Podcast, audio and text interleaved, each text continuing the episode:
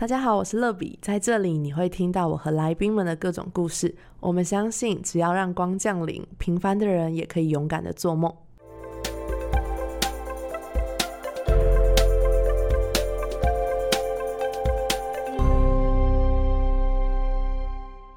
欢迎光临，我是乐比，今天超开心可以邀请到宇宙超强的斜杠。他曾经旅居过英国，然后学过心理辅导，也学过音乐，同时也经营羊毛系的生活账号，加入了很多手写的元素。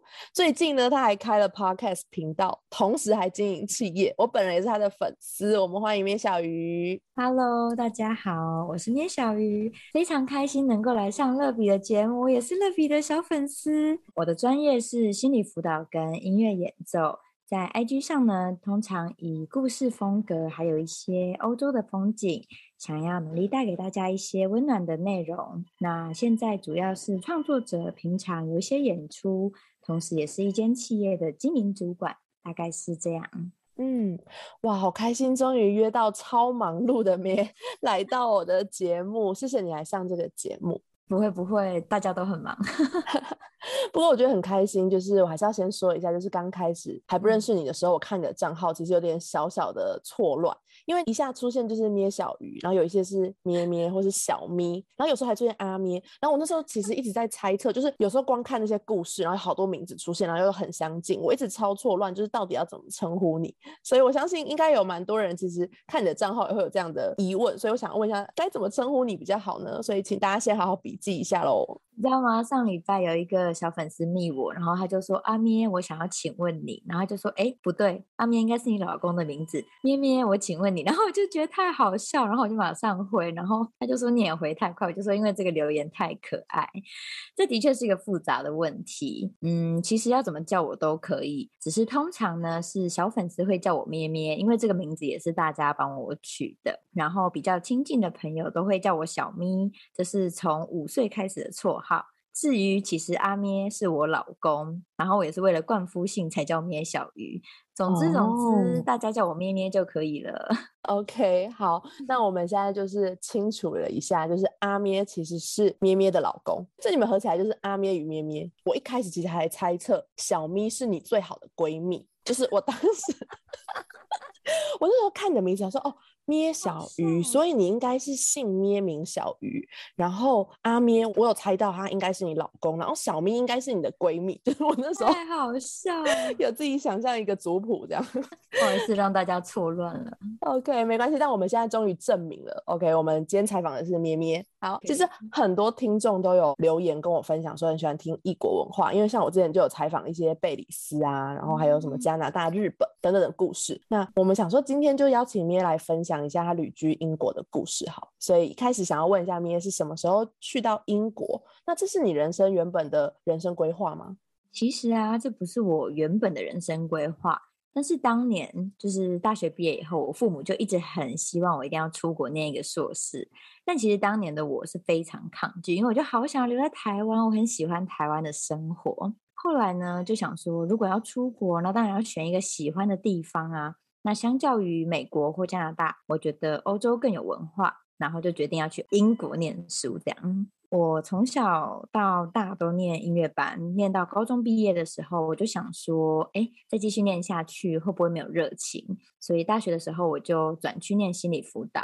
后来呢，要念硕士的时候，我又觉得，哎，学了十几年的音乐，没有拿个音乐的学历，好像有点可惜。所以后来才决定要去英国念音乐演奏，这样子。哇哦，原来中间发生了这么多故事，而且你读了过好多不同的领域哦。那你有没有觉得最喜欢的是哪一块？还是其实你都超喜欢？真的都超喜欢，因为对我来说，我觉得音乐是我人生中的养分。那心理辅导真的是念了以后才觉得说，哎，跟我的本性非常符合，因为我很喜欢帮助人，也非常喜欢跟人相处。同时发现做心理咨商师是非常辛苦的，那我就决定把心理辅导这一块的专长拿来写文章，然后温暖身边的人。嗯，哇，我真的很棒，而且我也看到你的一些创作，就是很疗愈，然后有时候也很帮助到人，就觉得好像自己有些困惑就被你的文章亲自的解开了。刚刚听完你分享这些，真的觉得这段经历很棒。接下来想问问，就是如果我想要出国学音乐，有没有什么特别要注意的？因为其实这对一般人来说是一个比较不同的生活。那你在英国那边的生活大概是什么样的样貌？可以跟我们分享一下吗？我觉得不如我们就说要出国念书，有没有什么要注意的吧？其实我觉得出国念书，它绝对是一个全新的体验，因为啊，我们在学校学的英文，不管你考多高分。到了那边，你就会发现，实际上要运用起来都是很困难的。所以其实要学习用另外一个语言生活，然后学习另外一种文化，对我来说，当时会觉得有点像把人生归零，然后把自己擅长的全部归零。因为当你很擅长某件事，但是你根本没有办法用言语表达的时候，别人没有办法感受到你的擅长，而且有可能像我去的时候，也没有任何认识的人，就真的像是一个重新开始吧。对我来说，在英国生活，我会觉得每一天都在用新奇的眼光看世界，就是观察他们的文化，然后发现，哎，原来英国人喜欢这样，哎，原来英国人这样说话。然后对我来说，我特别喜欢欧洲的四季风景，像是樱花绽放的春天，然后凉爽又很适合野餐的夏天。还有秋天是我超级喜欢的季节，因为我觉得基本上台湾是没有秋天，英国的秋天就是整座城市都是红色、橘色的树，就超级美的。然后还有下雪的时候，就是很像到处都被撒上糖霜，然后就真的还蛮有童话故事的感觉。在那边生活，四季的感受是非常强烈的，这是我很喜欢国外的一个部分。嗯，对，我看你的 Instagram 上面有很多的照片，就是每一张都很值得，就是细细品味，因为我觉得那种感觉就是很丰富，就觉得好像台湾生活感觉就是夏天跟冬天，对，就是以前画画的时候都会画很多枫叶啊，或是色彩，对，没有哎，台湾完全看不到那些东西。对，尤其是我以前生活在南部，就是全年都是夏天。对，所以就看到那种就是秋冬红一个城市就是黄黄红红的感觉，然后冬天下雪，真的是，而且你的婚纱就是完全运用了这些场景哎。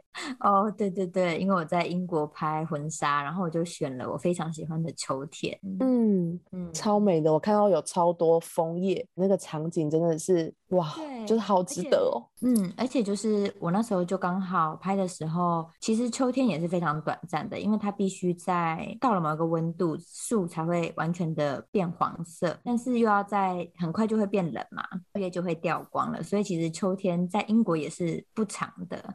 对，然后就刚好我拍婚纱的时候，还是有秋天的景致，然后在那个公园就觉得哦，真的超浪漫。真的，现在是看到那些照片，还是会很怀念那个时候，对不对？对，虽然我拍婚纱那天极度崩溃，因为那天寒流来，就是四度。可是因为我从来不知道说里面可以塞暖暖包什么的，所以我基本上那一整天就是冷到一个怀疑人生，然后很饿很饿。所以那一天的痛苦就是身体是痛苦，对。可是事后回想起来，真的觉得很开心。真的，大家可以到咩咩的 Instagram 上面去看，有很多拍婚纱啊，还有一些关于结婚的一些小故事，大家可以上去看一下。对，就是我都把它当成连载的小说在看，真的太精彩了。对，而且就是结婚完快一年了，还没连载完，对。最近有一些新的东西哦，大家可以上去 follow 一下。好，那就是刚刚讲到英国这么美，但就是很梦幻，就是一般人其实应该都很羡慕。可是我觉得问一个很实际的问题，就是很多人都会觉得说，是不是家里一定要很很富裕啊，然后很有钱才有机会可以出国。对，但是以我对你的认识，我觉得你是一个就算没钱，你都会用尽生命去完成你想做的事情的人。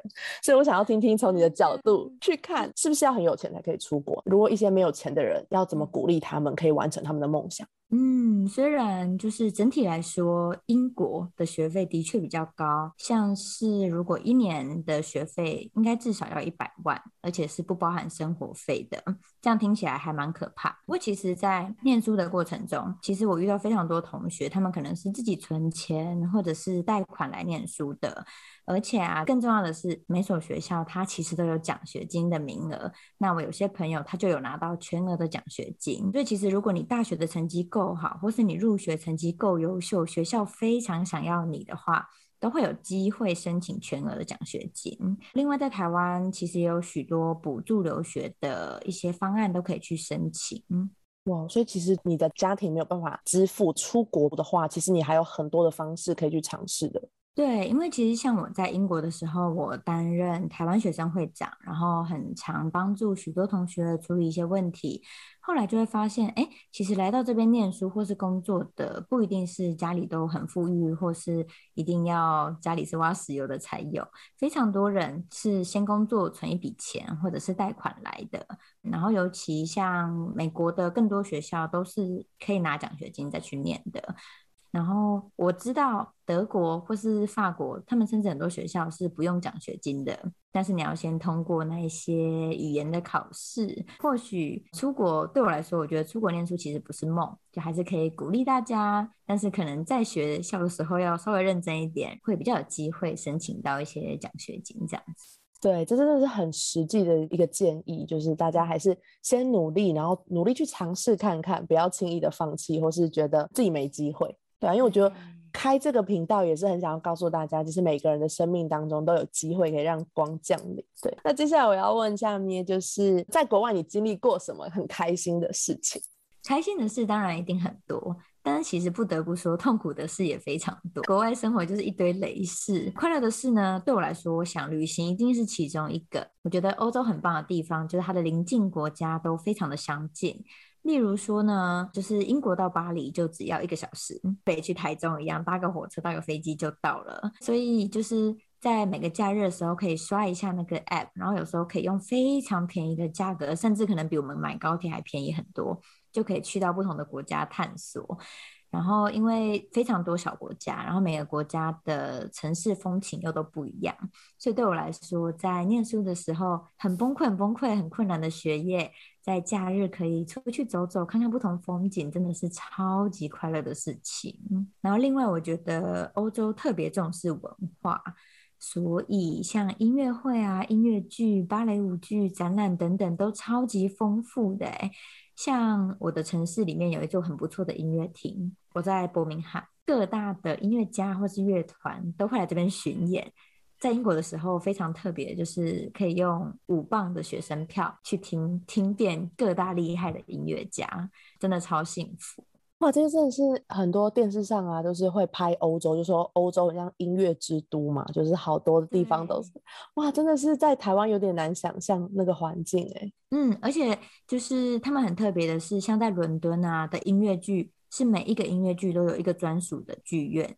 你可以想象，像是歌剧魅影或是狮子王，他们都有专属的剧院，然后每天上演，所以那些机关都是非常厉害的，因为它就是一栋建筑物。哇哦，难怪我之前就是看到一些文章，就说什么有一些音乐剧，就是到了国外，就是一定要去。他就说，就是你到了这里，你不能不去。他说，而且你去完之后，你会觉得你还想去看第二次、第三次。对，因为像如果那一些剧搬来台湾，通常就是在小巨蛋。但其实小巨蛋它也不是特别为音乐剧所设计的音响啊，或是舞台什么都差蛮多的，就会有点可惜。所以推荐大家有机会去的话，一定要去伦敦听音乐剧。哇哦，这这应该是听完这一集的人都会把他们写在人生的梦想清单上面。真的？那因为刚刚你说遇到很多很开心的事情，然后也有很多瞎事嘛。因为我相信，就是其实虽然大家看到出国都觉得是梦幻场景，但是其实你认真想想，到一个人生地不熟、没有朋友，然后语言又不同的地方，一定也是会有很多的困难。那我其实很常看到你在 IG 上面，其实也会分享你在国外，就是可能赶飞机啊，或是生活、寄包裹等等，遇到很多瞎事。对，那我想问一下，在国外有没有让你很印象深刻，可能是很疯或很可怕的事情发生？其实我第一个想到的是我朋友，就是我朋友在英国的冬天非常寒冷，通常就是在七度以下时候呢，他的热水器坏掉。但是英国的效率是你勉强不来的，在台湾你可能一两天，顶多一两天，对方就会来修，但在英国可能会拖个一两个月，每天来我们家洗澡，就这样子过了一个月。对，真的。那就你刚刚说这个故事的时候，我马上想到，因为我前几天就在洗澡的时候，住在别间的室友，他就把我们的那个电热水器关掉。天哪！然后我洗到一半，就是整个冷。爆，然后走出来，就说谁把热水器关掉？刚刚讲的时候，我就觉得很有同感，就觉得哇，如果他家热水器坏掉，这个冬天真的会疯掉，哎，是不是很煎熬？对，而且我也听过好多，就是国外的效率并没有这么好这件事情。哦，就是全世界应该就是台湾最好了，什么事大家都可以帮你在二十四小时。我还记得有一次，呃，有一年我住加拿大的时候，那时候停电了。可是刚好是礼拜天，他们在放假，没有人要休，我们就这样点点蜡烛到到隔天早上，就是那时候是晚上，可能才六点吧，就是没有人会理你，因为他们在放假。其实，在国外生活会变得非常独立，不管你的电灯坏掉，你的任何东西坏掉，最后你都是自己修比较快。对，就是必须要自己有很多技能，不然好像很难熬过在那边生活的日子。哎。对，其实我在去之前连煮饭都不会，但是回来以后就会变一个生活小达人，因为什么事你都要学着自己处理，会最快。嗯，哇，那这样感觉去国外生活，其实好像有时候不是只是得到一个文凭，更多时候是可能训练你这个全人生活的能力，对不对？而且就是真的是有一种培养独立的感觉。而且我的非常多朋友都是因为跟机构吵架，练的英文非常厉害。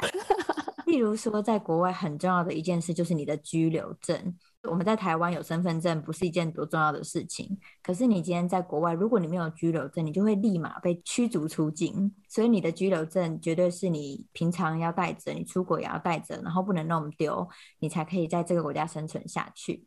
但是当你的居留证可能要续约的时候，正常来说他可能一个月要给你，可是他拖到两三个月。都没下来的时候，你就会非常紧张，或者是他们要求一些不合理的文件，然后你给他们了，他们还是要一些不可能拿到的文件的时候，就是要一直去跟他们撸撸撸等等的，所以的确会培养出非常多独立的技能吧，我想。但同时也会觉得在台湾生活是非常幸福的，因为什么事都很方便，光是交水电费，你只要走去 Seven 就可以。对。哦，这样讲起来，觉得台湾真的超级幸福，有好多事情都超级方便的。对啊，真的。还有一个部分就是，我有听过我朋友就是在治安比较不好的地方被抢劫，或者是在巴黎是百分之八九十人都有被扒手摸过东西。更夸张的是，你吃个饭，你手机放在桌上，你一转头再回来，手机就会不见，就是随时会在一个很戒备的状态。可是这些是我们在台湾的时候会非常放松的，你的包包打开你也不用担心。但你在可能一些东欧国家的时候，你包包如果打开里面就会空了。哇，这真的是在台湾很令人幸福的一件事情，就是我们做很多事情都非常没有警戒心。这不知道是好还是坏。其实台湾治安真的蛮好的，嗯，像我跟我朋友去巴塞隆那的时候，他真的每一次下地铁的时候，包包都是打开的。我明明站在他旁边呢，但是扒手还是可以每次都把他的包包打开。对啊，这样感觉非常难在那边旅行哎，就是会很担心你的东西不见然后，会随时很胆战心惊。就其实随时都要保持警戒，但是我也想跟大家勉励一下，因为我是一个很强又很天兵的人。但是呢，我一次在国外生活三年，我一次都没被抢劫或掉东西过，相信我都可以做到，大家一定没有问题的。OK，好，所以大家也不要太小看自己的能力，可以勇敢的尝试。对对，好，刚刚分享完就是在英国生活的一些事情之后，因为我之前也有听咩咩分享，他在英国有一个很特别的实习的机会，是芭蕾钢琴师。那我当时听到就觉得很酷，就是。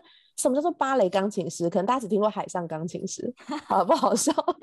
但是我觉得这个职位很酷，所以想要请咩，就是跟我们分享一下这个职位的工作内容大概是什么样子。那你喜欢这个工作吗？嗯，芭蕾钢琴师也是我在那边生活才开始学习到的一个职位，因为像英国有非常多芭蕾舞学院，就跟我们的音乐班一样，那些小朋友就是在练习芭蕾舞的过程中长大。那在练习芭蕾舞的过程中，如果他们是用 CD 播放的话，他们如果这一段要重新跳，就要再把音乐可能调到某一段，就其实很麻烦。但是如果有一个钢琴师，就会配合着他们，例如现在从 A 段开始就从 A 段开始弹，然后暂停，现在从 B 段开始就从 B 段开始弹，他们的练习就会方便很多。那在芭蕾舞剧彩排的时候也是一样，因为他们彩排的时候不可能邀请一整个乐团来陪他们一直彩排，就会由钢琴家先帮他们练习，之后正式上场才跟乐团搭配这样子。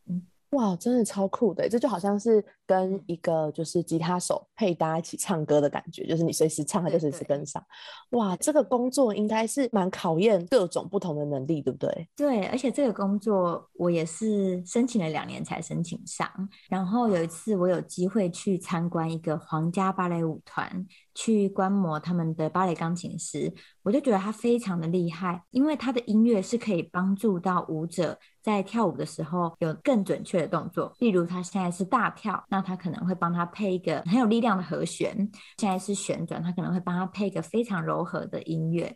所以其实是相互影响的，好的音乐能够让舞者跳得更投入。嗯，真的哇，这就是音乐非常有魔力的地方。对我觉得很厉害，一直很羡慕，就是像。你们会音乐的人，因为其实像咩咩在他的 IG 上面，有时候也会弹钢琴给大家听，对不对？我觉得音乐它真的有一种魔力，就即使我不一定是以它为生或什么，我都还是会很感谢小时候我的爸妈让我学音乐，因为我觉得这一路上长大过来，音乐就像是我最好的朋友。嗯，真的。然后觉得你的音乐其实也带给很多人很温暖的感觉，然后有时候被疗愈，甚至疗伤。对我觉得这是一个很棒的一个分享。谢谢。嗯，对啊，然后因为像咩，你每次分享的东西，就是可能十次你有九点九次都是很正面的，所以大家可能看到你经营的自媒体，都会觉得好像每天都很美好，无忧无虑。可是其实我们自己生而为人，就知道其实不是每天都是很快乐的，只是因为每个人都有自己去舒缓自己情绪的方式，然后还有自己面对自己生活步调的一些的小技巧。对，所以我想要问问你，就是像你读音乐班啊，去英国，然后又有感觉很美好快乐的婚姻，好像都永远不会吵架，然后感觉就是人生 胜利组。想要听听你，就是这一路走来有没有什么遇到差点走不下去的坎？那你又是怎么去面对自己的低潮，化解情绪呢？其实我觉得，就像你刚刚说的，人生不如意的事情十之八九，真的有太多太多好困难的事情，我会觉得老天爷怎么这样对我？例如说，那时候我在念硕士的时候，我当年的男朋友，也就是现在的老公，他申请到来英国工作的机会，就他就可以来英国跟我一起生活。听起来是不是很棒？对，当然我要努力的留下来，因此我就开始考博士班啊等等的。但其实并不是那么容易，我总共考了八所学校，然后都落榜，到最后已经快要失去信心了。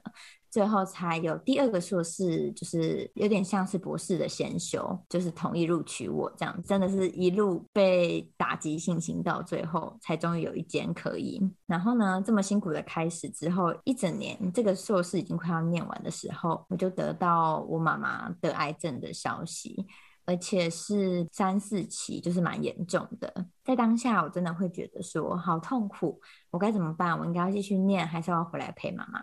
后来呢，我就想了，应该不到一分钟吧，我就决定我要休学。我就很想要回来照顾妈妈，然后把握跟妈妈相处的时光。但是非常幸运的，就是在很积极、很积极的治疗之后，过了一年，开刀什么的，妈妈的癌症已经好了。那最后我就决定搬回来台湾，然后放弃我的那个念得很辛苦的硕士。对，所以诸如此类的事情，其实我有时候也会在页面上分享，只是我最后可能都会用比较正向的态度去面对这样子。我觉得人生太难很容易了，不管你看到别人有多容易，他其实都有很多很困难的地方。对。可是我觉得，就是这些困难让我们变得更勇敢。真的，真的，我非常喜欢你之前有分享过你的座右铭，就是最真实的幸福就是铭记当下。嗯，是一句法文。嗯，我那时候看到你分享的时候，我就觉得就是很 match 你的性格，就觉得我觉得你呈现出来的生活就是让我觉得，对你就是很认真在记录你生活的每一个当下。然后虽然很崩溃。可是你却是用一种就是经历过，其实我们可以用很正面的眼光去看待这些崩溃，然后去看待这些失败，然后会有很多暴风雨，很多挫折。可是我们总是可以带着就是笑容，或者带着信心，或者带着希望，可以继续往前走。所以我就觉得这个人生的价值观是我觉得非常的敬佩，而且我觉得也是我很羡慕、很想要活出来的。因为其实有时候会觉得说，哎，人生就这么走一回而已，其实又有什么事大不了的呢？嗯，刚刚我还有突然想到一件事情，就是在我硕班的毕业考的前夕，就是我们的毕业考，就是弹一场一小时的钢琴音乐会，然后要背非常多的谱。在我毕业考的前夕，就是我最心爱的狗狗跟我一起生活了十二年，还有我最心爱的阿公，就是同时病危。那段时间，我真的是每天边练琴边哭。我就一直觉得我是不是就放弃硕士学位好了，我是不是就回台湾？可是都已经努力一年了，对。但是我觉得其实失去是很痛的，但是也因为有失去，所以那一些相处的时光都变得很珍贵、很美好。所以人生就是这样走一回，遇到什么事情啊，它就是你的一个回忆。你永远可以遇见更好的，然后永远可以把自己归零，重新开始。嗯，真的哦，我真的好喜欢你对于生活的这种很阳光健康的思想哎，真的是，我觉得有时候听到我会觉得自己遇到的好像也没有这么难，因为它就是人生的一个，你刚刚说的是一个回忆，它就是你人生的一个经历，其实你不需要刻意把它拿开。只是经历了这件事情之后，让你更坚强，然后更勇敢，更成长。哇，谢谢你今天分享这么多很宝贵的一些内容给我们。那最后，我只是很想要知道，就是你是什么时候开始想要成为一个自媒体人，想要把正面的影响力分享给这个世界？那是不是有什么生活当中的人事物带给你一些启发？我觉得我从可能。很小就很想要成为别人的小太阳。例如，我记得我在高中参加营队的时候，大家就是写大家的愿望，我的愿望就是画了一颗太阳。那时候就跟营队的姐姐说，我希望成为别人的小太阳，带给别人温暖。我其实不太记得有什么具体的事情，可是我觉得帮助人很开心，然后我就觉得我生命中遇见的人都很好，所以我就会很想要把大家对我的好再分享给更多人。至于经营自媒体，就是其实还蛮像无心插柳柳成枝这个版原本是我自己的个版，我就是写日记而已，然后后来就越来越多人追踪了。那其实越来越多人追踪以后，当然就会开始去想可以分享什么样的内容来鼓励大家。对，所以它其实是一个无形之中慢慢养成的。那我觉得在经营自媒体之前，我其实也都很喜欢做一些分享给大家正能量的事情，像是以前。我就很喜欢到处写卡片给人家，或是到处办活动让大家很开心等等。应该就是一个还蛮人来疯，但是就是很喜欢人的一个人吧。嗯，我觉得这件事我非常同感，因为其实我们认识的时间大概一年多吧，我想一年多，然后也没有见面几次。但是我觉得就是你总是给人一种真诚到爆炸，就觉得只要跟你讲话，就觉得你好像跟我很熟，就是那种很真诚到一个你会觉得每一次你们相处分享。都是完全敞开，好像你毫无尝试的把自己分享给大家，然后好的不好，开心难过的，我觉得都是超级真实，然后那种感觉会觉得非常靠近。嗯，有些人他可能讲话会带一些敌意或什么的，但我都会觉得他可能是曾经受过伤，或者是他曾经有一些不好的经验。那对我来说，我觉得就是努力的保持善意去善待每一个人，就很希望有一个正向的回馈这样子。嗯，真的，所以也很开心，咪咪也可以来到我们欢迎光临的频道，因为我希望透过每一个不同的故事，像今天大家听到咪咪的故事，就会发现，哎，其实大家以为那些很羡慕的出国读书啊，或是什么成为芭蕾钢琴师这种遥不可及的事情，可是其实你是可以努力去达成。而且在这个过程当中，其实妹妹也不是没有遇到困难，她也不是人生一帆风顺，但是她可以用她很棒的态度去面对她的生活。所以，当你用正面的态度去面对生活的时候，好像生活就没有那么苦闷，而且反而是变得越来越精彩。所以，她才有这么多故事可以写在她的 IG 上面，要跟我们分享。对啊，谢谢。嗯，所以也祝福每个观众都可以感受到光降临，因为每个人存在真的都很独特。那今天的最后呢，要抽一张恩典卡，因为我是基督徒，所以我每次都会抽一张恩典卡，然后来祝福我的来宾。所以今天要送给妹妹一张卡。好，那今天这张卡的标题写“活出精彩”，那上面有一段圣经的经文，那我觉得超级适合你的。他说：“盗贼来，无非是要偷窃、杀害、毁坏；但是耶稣来了，是要叫羊得生命，并且得的更丰盛。” 哎，这一节经文有羊哎，对呀，羊哎，好开心。对，因为圣经当中其实很常用羊来比喻人。因为羊就是非常的温驯，通常比较没有方向，因为羊就是跟着羊群走。但是呢，他就形容耶稣是我们生命当中的好牧人，他会牵引每一只羊去到他该去的地方。而且圣经当中有个故事我很喜欢，他就是说，就算有一只羊走失了，耶稣都会去把它找回来。就是每一只羊都很重要的。就我每次听到那个故事就很感动。他就一说，就是当有一只羊今天走失了、迷了路，耶稣会把九十九只撇下去找那一只，就是把它找回来。它的内容是写这个世界的灾祸越来越多，每天都可以看到意外灾难的报道。身边人的境况有时候也让你无能为力。你的心每天都陷在恐惧跟焦虑之中，但是，亲爱的耶稣来到你的生命当中，你可以选择紧紧抓住他带来的平安和盼望，每一天充满感恩的度过。你不能被这个世界打败，也不会被恐惧抓住。即使现在大环境不好，但因为耶稣来了，你就能够活出丰盛的生命，活出完全不一样的生命，活出让人一眼就能够认出耶稣在你心里的生命，为这个世界带来不一样的力量和祝福。哇，超棒的！其实我读完觉得很感动，哎，就是，我觉得就是你很努力在做的事情，然后我相信这也是上帝要更多祝福你，会发挥更大的影响力。谢谢。OK，今天很开心，就是咩咩分享了她超级棒的人生的经历，希望可以激励到、祝福到、温暖到每个在听这个故事的听众。觉得你在做的事情也是一直很努力，带给大家温暖。你的桌布、你的文字，还有你的这个频道，所以很开心能够来跟大家分享。